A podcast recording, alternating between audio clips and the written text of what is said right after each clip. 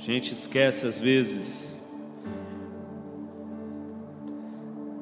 que está com a máscara, né?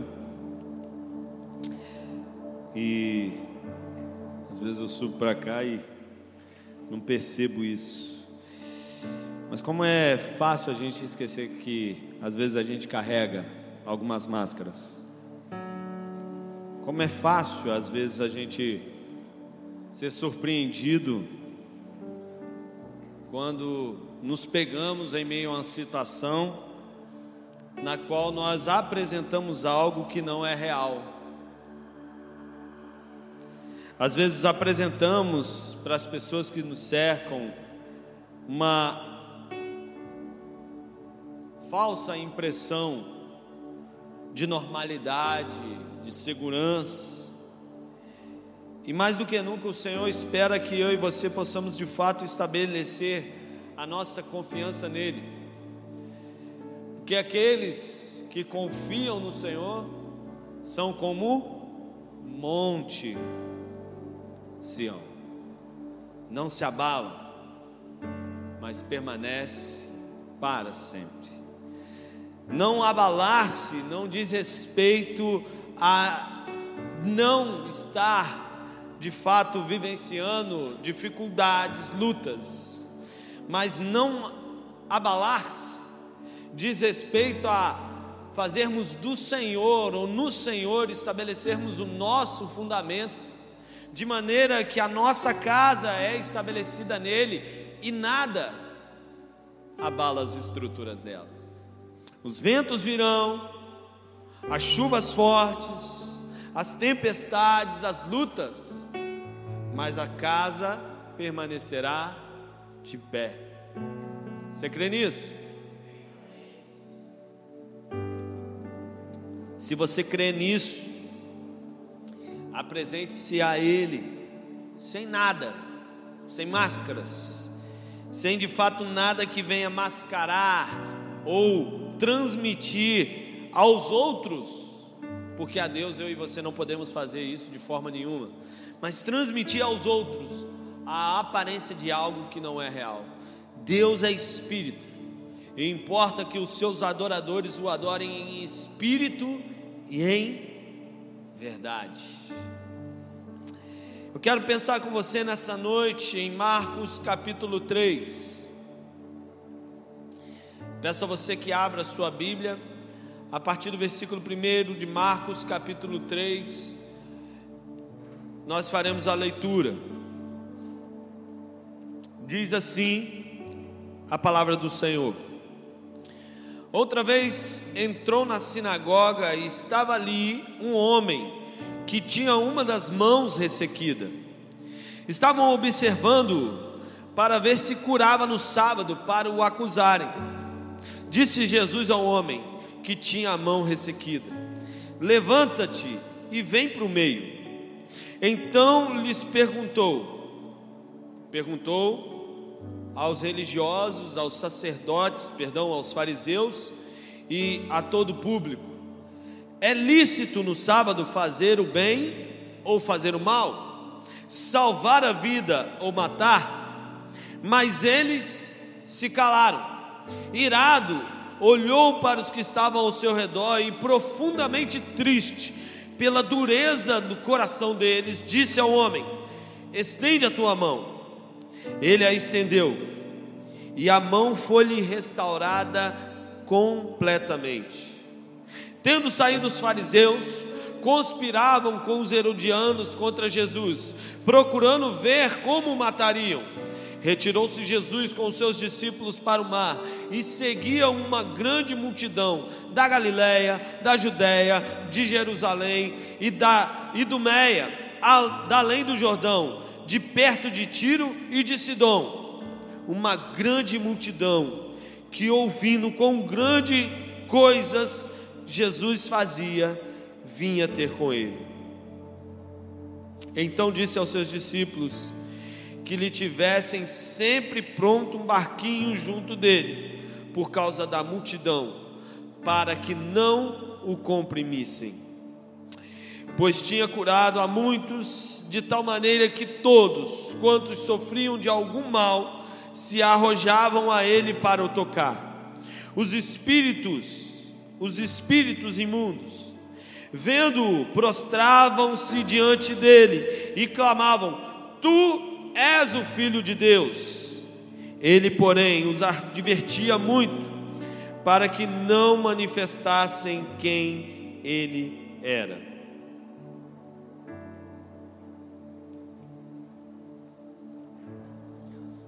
Interessante, o versículo 12 vai falar acerca de uma orientação de Jesus a quem? Aos espíritos imundos. Porque é tão profundas as verdades nesse texto, são tão profundas, são tão reais que às vezes nos foge aos olhos algumas das verdades que esse texto mostra para nós.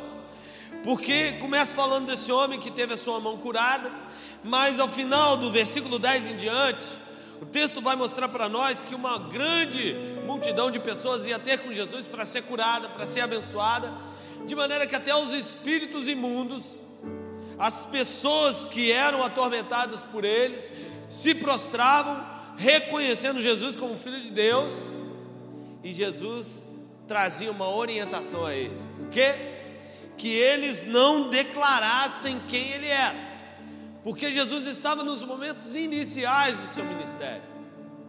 Haviam ainda muitas coisas, muitas realizações, muitas experiências especiais e grandiosas a manifestar no meio das multidões, no meio das cidades circunvizinhas, no meio do povo. E sabe, Jesus estava revelando a doses homeopáticas, vamos dizer assim algumas coisas profundas e verdadeiras acerca do seu reino. Sabe, eu e você às vezes temos algumas experiências é, com Jesus, meio que gradativas, meio que homeopáticas, experiências que são assim, às vezes aos nossos olhos tão pequeninas, porque ainda não nos foi proporcionado grandes experiências ou porque ainda não estamos preparados para elas.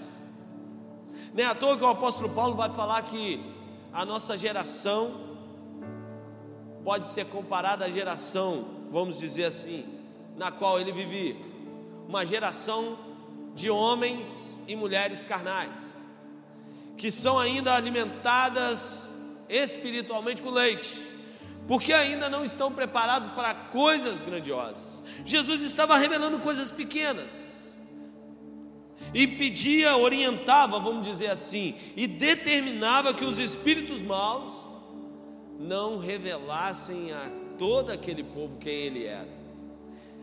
O que é interessante, que a autoridade de Jesus era reconhecida até pelos demônios. Mas muitos de nós hoje ainda temos dificuldade para reconhecer a autoridade de Jesus. E eu fico me perguntando às vezes por que dessa verdade? Porque muitas vezes relutamos em nos submeter à voz de Deus. Porque às vezes nós relutamos em ouvir das palavras de Jesus. Porque às vezes nós relutamos em obedecer aquilo que Ele tem enquanto orientação e determinação para a nossa vida. Sabe, nós precisamos aprender com esse texto que se até a autoridade do mal reconhece a autoridade que está sobre ela, que é a de Jesus, precisamos aprender a reconhecer a autoridade daquele que está sobre um alto sublime trono e nos render a essa autoridade mais do que nunca. Sabe um dos grandes problemas que nós temos vivenciado no meio de toda essa crise? É que essa crise tem revelado sobre a autoridade de quem muitas vezes eu e você temos nos prostrado. A nossa geração tem falado muitas vezes que confia em Jesus e que se submete à voz dele, mas no meio de toda essa crise nós temos nos revelado às vezes em muitas situações insubmissos, indisponíveis à orientação de Jesus. Precisamos nos render mais do que nunca à voz dEle. porque é Ele e apenas Ele que pode acalmar essa tempestade e dar fim às nossas crises. Sabe, uma das coisas que esse tempo tem revelado, pelo menos para mim, é que de alguma forma, às vezes, a tensão emocional pode vir sobre mim e você. Uma das coisas que eu nunca tinha vivenciado, e nesse tempo essa experiência trouxe a mim, como às vezes emocionalmente nós podemos estar sensíveis e sermos abalados. Não sei quantos aqui, no meio dessa crise toda, teve falta de ar. Você que está na sua casa, teve falta de ar? Alguma vez você já se pegou pensando que estava sendo vítima do vírus porque estava faltando ar? E de repente se parou, avaliou, não tem nenhum outro sintoma, mas está te faltando ar. Bem-vindo ao mundo daqueles que sofrem com ansiedade. Mas Jesus mostra para nós em Sua palavra que nós somos chamados a não andarmos ansiosos por coisa alguma, porque Ele tem toda autoridade. Esse texto mostra algumas verdades importantes para nós. Primeiro, precisamos nos submeter à autoridade dele. Eu quero começar a pensar nessa palavra, nesse texto, nessa ocasião na qual Jesus revela o seu poder, levando você e eu a pensarmos sob a autoridade de quem nós temos nos submetido. Às vezes a ansiedade é uma realidade sobre mim e você, porque nos pegamos em meio a uma realidade na qual nós temos reconhecido e visto que muitas vezes a autoridade tem sido nós mesmos no que diz respeito à vida emocional. A ansiedade tem sido às vezes uma realidade porque temos andado muito preocupados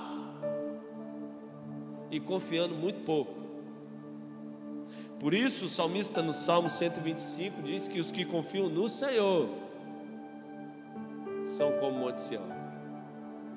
Não se abalam. Nós somos é, convidados a permanecer firmes no Senhor Jesus. Esse texto mostra para nós Jesus mais uma vez estando na sinagoga. A sinagoga não era o templo de Salomão era um dos das centenas de pequenos templos que estavam ao redor de Jerusalém e que os fariseus e alguns é, da religião judaica iam, que não tinham a disponibilidade o acesso tão facilmente ao templo, até porque o templo era envolto a todo um, um problema, as destruições é, haviam vindo sobre o templo, havia todo uma, um, um entorno religioso que não possibilitava o acesso à estrutura e o ambiente do templo aquele povo naquela época. Então, em sinagogas, ao longo do tempo, ao longo dos, dos momentos históricos que o templo foi destruído, as sinagogas foram se estabelecendo como pequenas agências, pequenas estruturas, aonde o povo judeu afluía para adorar, para ouvir a palavra, para ser edificado pelo ensino dos saduceus, ou melhor, dos fariseus, e de todos aqueles que serviam nas sinagogas. Mas é interessante que a palavra sinagoga ela não diz respeito apenas a templo, ela diz respeito à assembleia, à reunião. E quando a gente pensa nessa palavra, a reunião, a assembleia, a sinagoga, era algo que poderia ser estabelecido na casa de cada um dos judeus que de alguma forma entendiam a necessidade de fazer a sua casa um lugar de adoração ao Senhor. Eu fico pensando se nós entendêssemos o valor de fazer da nossa casa uma sinagoga, um lugar de adoração a Deus, de estabelecer ali um, um templo de adoração ao Altíssimo Senhor. Mas Jesus se afluía a uma dessas sinagogas a um desses pequenos templos, ele mais uma vez aí ia até um desses locais que ele já havia estado para ouvir e tendo a oportunidade também compartilhar do Evangelho do Reino. Mas quando Jesus entra naquele local, o texto diz que tinha uma grande parcela daquele público que era formada pelos religiosos da época, observando Jesus se Jesus iria curar no sábado. Havia algumas coisas que podiam ser feitas, a grande maioria das atividades físicas era proibida para os judeus no sábado. Mas havia algumas coisas especiais que eles podiam fazer. Por exemplo, estava no campo e tinha fome, eles podiam colher da espiga, do, do milho, do cereal para se alimentarem, mas eles não podiam fazer a colheita. Eles não podiam realizar trabalhos. E esses homens estavam perseguindo Jesus, porque Jesus, em algumas ocasiões do sábado, já havia abençoado, já havia curado, já havia falado para homens e mulheres tomarem o seu leito, é, para pessoas que carregavam consigo alguma dificuldade, algum problema físico, se colocarem de pé e serem curados, serem abençoados. E isso incomodava esses religiosos, porque Jesus estava curando num dia proibido. A minha pergunta: existem limitações para aquilo que Jesus deseja fazer sobre a sua vida?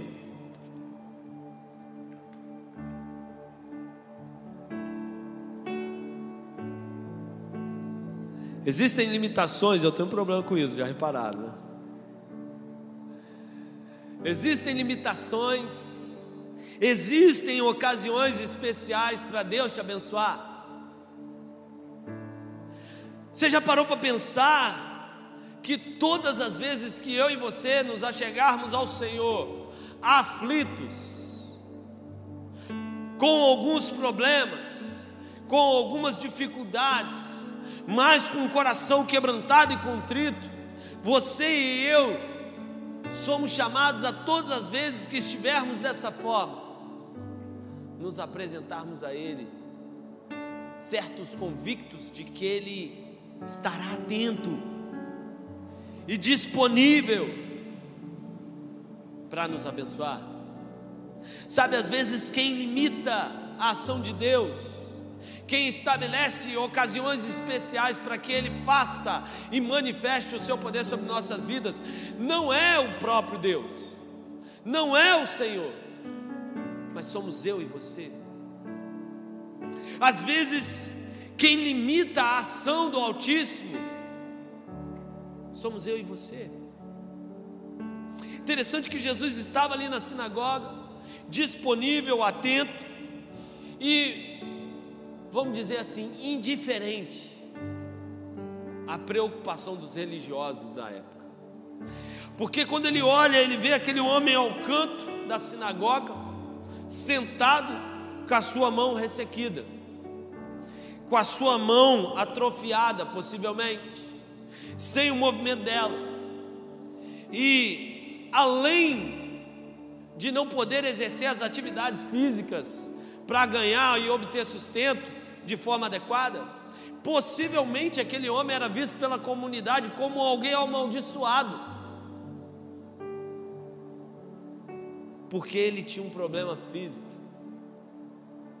Quantas vezes eu e você somos vistos e tidos pelas pessoas por conta de algum problema, de, algum, de alguma dificuldade, de alguma é, luta que enfrentamos em nossa família como pessoas amaldiçoadas pessoas que não têm algo de Deus nas suas vidas, porque aquilo tem nos acontecido.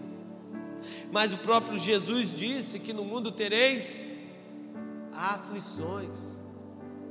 E você e eu somos chamados a confiar nele, porque ele manifesta o seu poder e aperfeiçoa a sua glória em nossas fraquezas.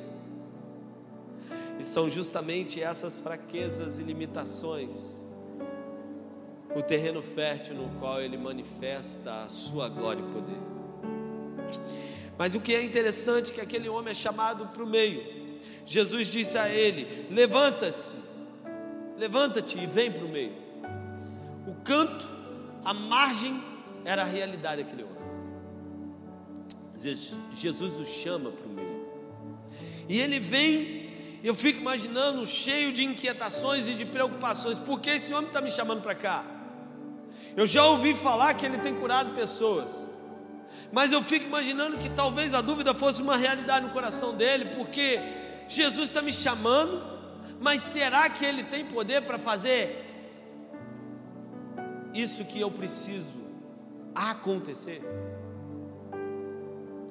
Sabe, às vezes Jesus nos chama a fazer algo, e o que vai determinar se aquilo de fato se tornará uma realidade na nossa vida, não é o fato de estarmos ou não sendo tomados, às vezes, por algumas preocupações ou inquietações, não é o fato de ter todo um ambiente que às vezes conspira contra nós, não é o fato de sermos levados e sermos expostos pelas pessoas, porque a exposição para aquele homem era uma realidade naquele momento. Jesus o chama do canto e manda-o vir ao meio daquele público. Ele é exposto. Não são essas as realidades que limitarão aquilo que Deus tem a fazer sobre a nossa vida. Mas o que é interessante é que Jesus convida aquele homem para o meio. E o que, que ele faz? Ele vai. Você já parou para pensar que talvez o fato daquele homem ter sido curado venha ter sido a sua disposição para obedecer à direção de Jesus? Não é o fato é, apenas de nós ouvirmos algumas palavras acerca daquilo que ele pode fazer mas a nossa disposição em obedecer à Sua voz, que muitas vezes determinará se nós experimentaremos algo de maravilhoso e de grandioso dele sobre as nossas vidas.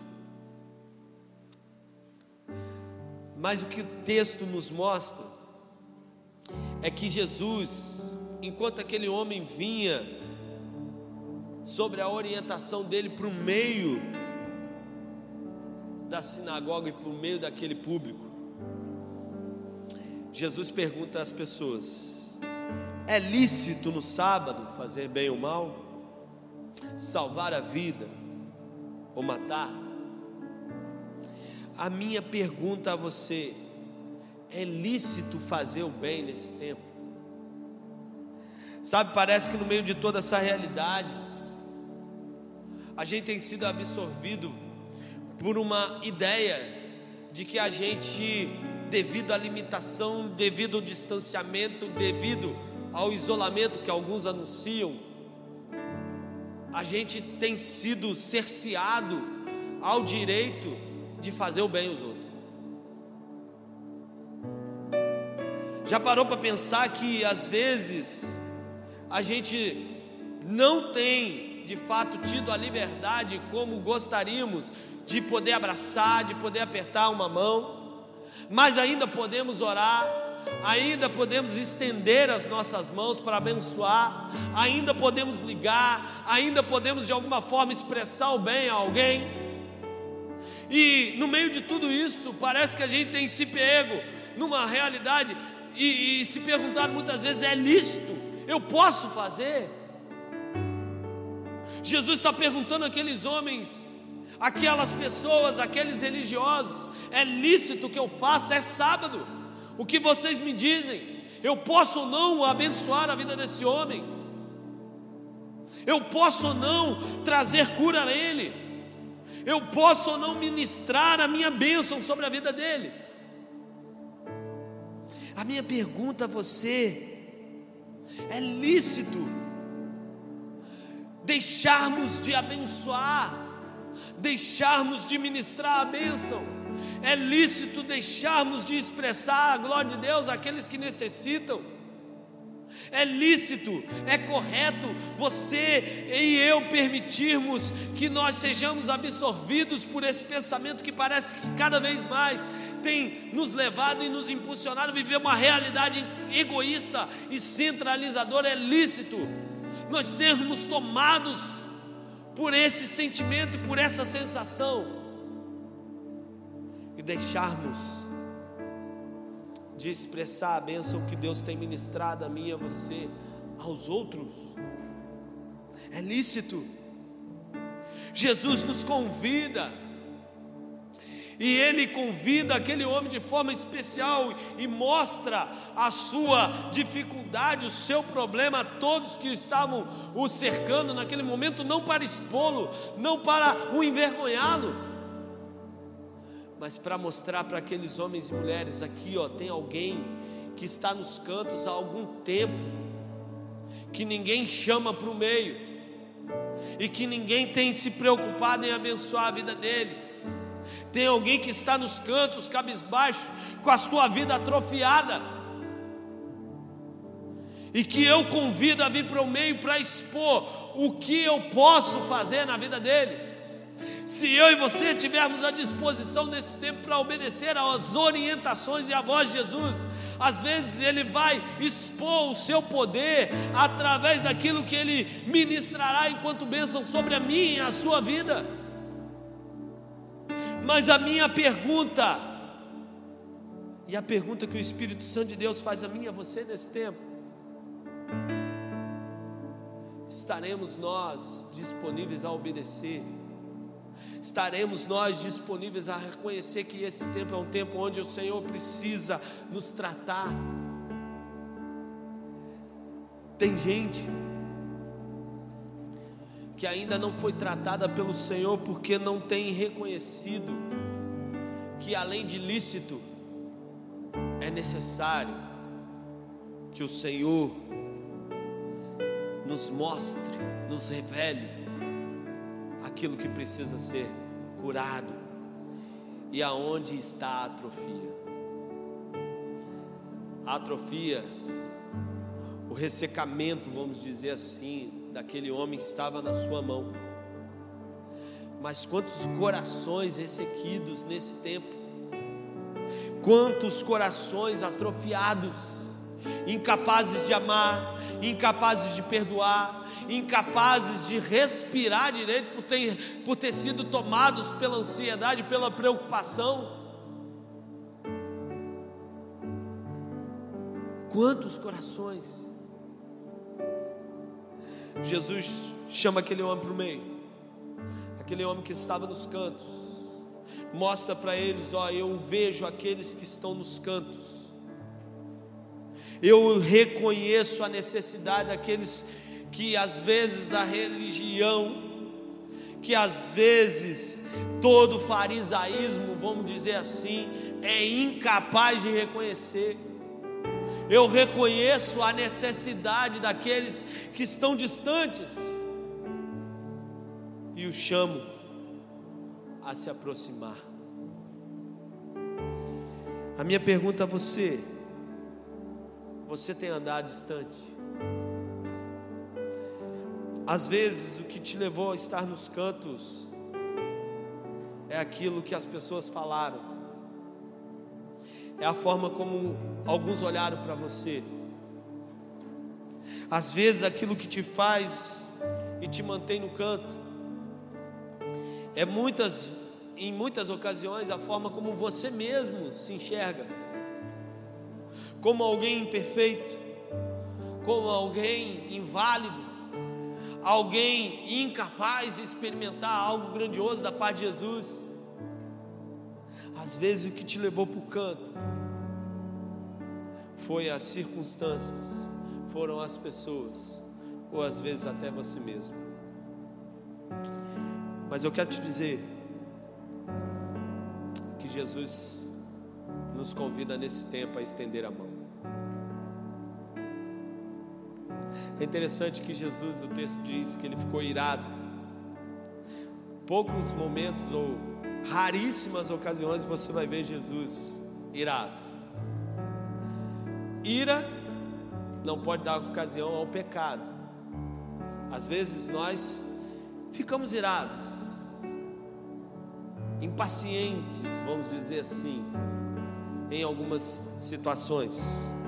Mas o texto diz que Jesus irado olhou para os que estavam ao seu redor e profundamente triste pela dureza do coração deles, disse ao homem: a ira de Jesus e a tristeza por toda aquela religiosidade vazia que ele via naqueles homens, não o tornou indiferente ao homem.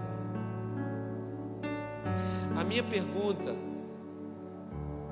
nesse momento, será que tem alguma coisa levado você e eu a estarmos indiferentes àquilo que Jesus quer fazer.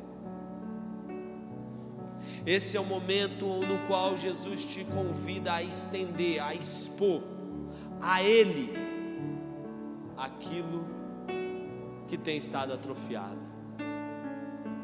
Abre mão da indiferença, da ira, da tristeza e olhar atentamente para o seu coração e para aqueles que estão ao seu redor aflitos, e estender aquilo, revelar aquilo que não tem funcionado bem, para que Ele trate nesse tempo.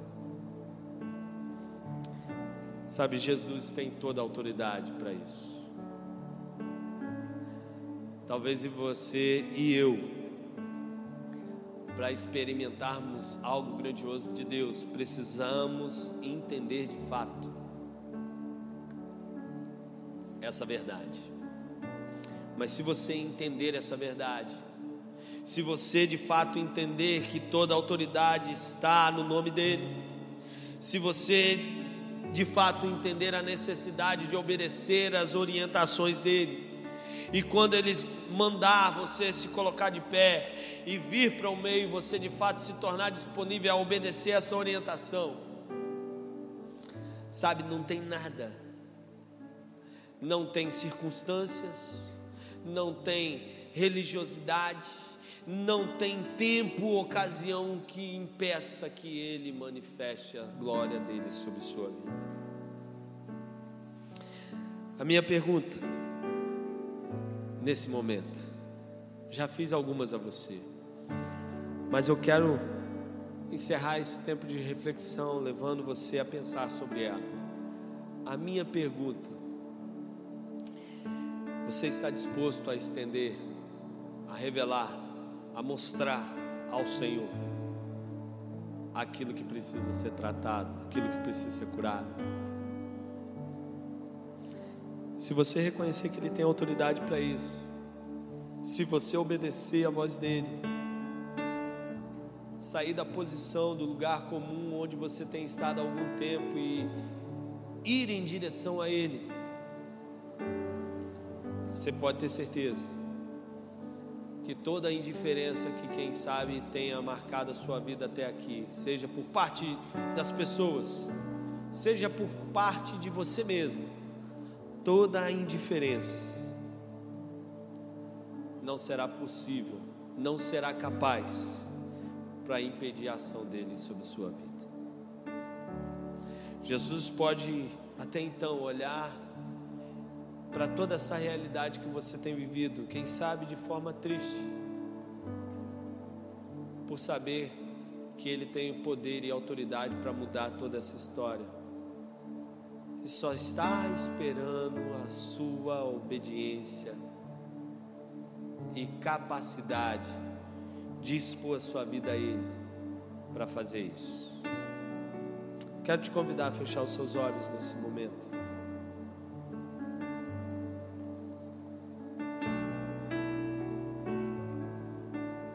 Você que está aqui nessa noite, você que está na sua casa, virão dias, em breve, que estar na casa vai ser novamente uma possibilidade, uma realidade para todo o povo. E eu espero que eu e vocês sejamos cada vez mais diligentes e preocupados em valorizar essas ocasiões. Mas você que está na sua casa, você que está aqui, Sabe? Jesus te convida, me convida, convida a todos a saírem dos cantos e irem em direção a Ele, pois Ele vê aquilo que ninguém mais vê. Às vezes, você, quem sabe, possa esconder aquilo que está atrofiado para os outros, possa esconder, quem sabe, o quanto seu coração está ressequido, atrofiado. Você, quem sabe, possa esconder isso para as pessoas, mas Jesus vê, ainda que o canto tenha se tornado uma realidade para você, Jesus te convida a vir para o meio, a sair do canto, a ouvir a voz dEle, pois Ele tem autoridade, Ele tem poder. As multidões iam até Ele porque eram abençoadas por Ele. Se Jesus abençoava multidões naquele tempo, o que eu e você não podemos experimentar de um especial da parte dele, se formos em direção a Ele. Ele tem autoridade, e Ele tem dado uma palavra a você: levante-se, vem para o meio, vem para a minha presença, vem em direção à minha voz, porque eu quero abençoar você, eu quero mudar a história. Eu quero trazer vida àquele que, àquilo que está ressequido. Eu quero trazer movimento àquilo que está paralisado. Mas para isso, nós precisamos às vezes obedecer a voz dele e expor a ele, a ele, aquilo que precisa ser transformado e curado. Há algo em você que precisa ser exposto nesse tempo. Eu não quero saber do que é, mas eu quero te convidar.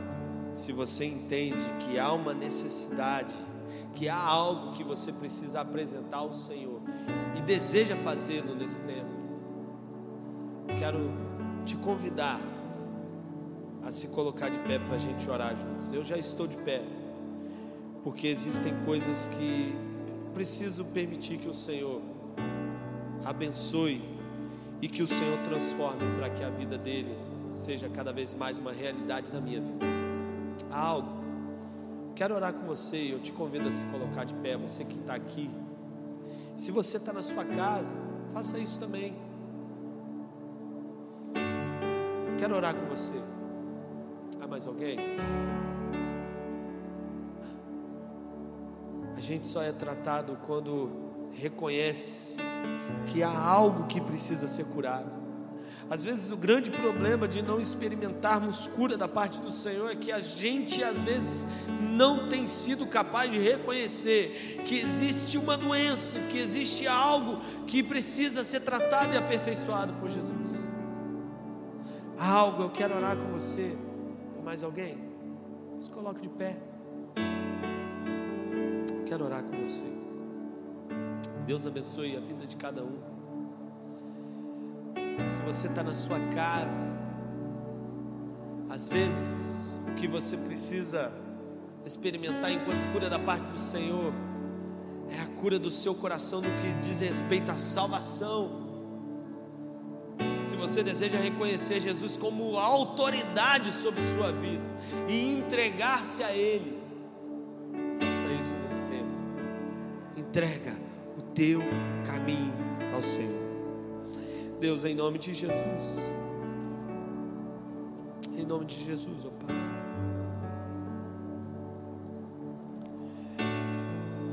Nós já chegamos a Ti, Senhor, reconhecendo que existem áreas, ó Pai, em nossas vidas que precisam experimentar de novo de vida.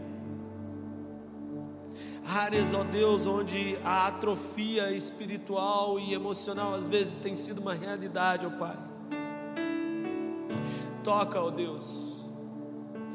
Toca naquele que é incapaz de perdoar, toca naquele, ó Pai, que é incapaz de amar e caminhar mais uma milha, toca naquele que é incapaz de dormir porque a ansiedade tem tomado conta, ó Deus, do seu coração, toca, ó Deus, devolva novamente o movimento, ó Pai, traz vida, ó Deus, que sejamos capazes de ter sensibilidade suficiente à tua voz para apresentarmos, expormos, ó Pai, aquilo que em nós precisa ser tratado pelo Senhor. Às vezes o que impede, ó Deus, a ação do teu espírito é a arrogância que em muitas ocasiões tem estado presente em nossos corações. Quebrantamento e contrição possam ser uma verdade, uma realidade em nossas vidas. Ó Deus, quantos irão passar por toda esta tribulação, da mesma forma como entraram, ó Deus, indiferentes, alguns, outros tomados pelo medo, pelo pavor, pela ansiedade Ó Deus, estabelece os nossos pés na rocha firme que é o Senhor Jesus, e que inabaláveis possamos, ó Pai, estar é, verdadeiramente mais e mais confiando no Senhor. Ó Pai, trata os nossos corações, trata Trata as nossas vidas, ó Deus. Que a autoridade do Senhor seja mais e mais uma verdade sobre cada um de nós. Em nome de Jesus, aquele que repreendeu o vento e acalmou o mar. Em nome de Jesus, aquele, ó Pai, diante do qual os demônios se ajoelhavam e reconheciam a autoridade que estava sobre ele. Em nome de Jesus, aquele que venceu a morte e que vida traz a todo aquele que nele crê. Em nome de Jesus é que nós oramos e nos rendemos a ele. Em nome de Jesus. Amém. Amém. Amém. Deus abençoe a sua vida. Que sejamos mais e mais aperfeiçoados para a glória de Deus.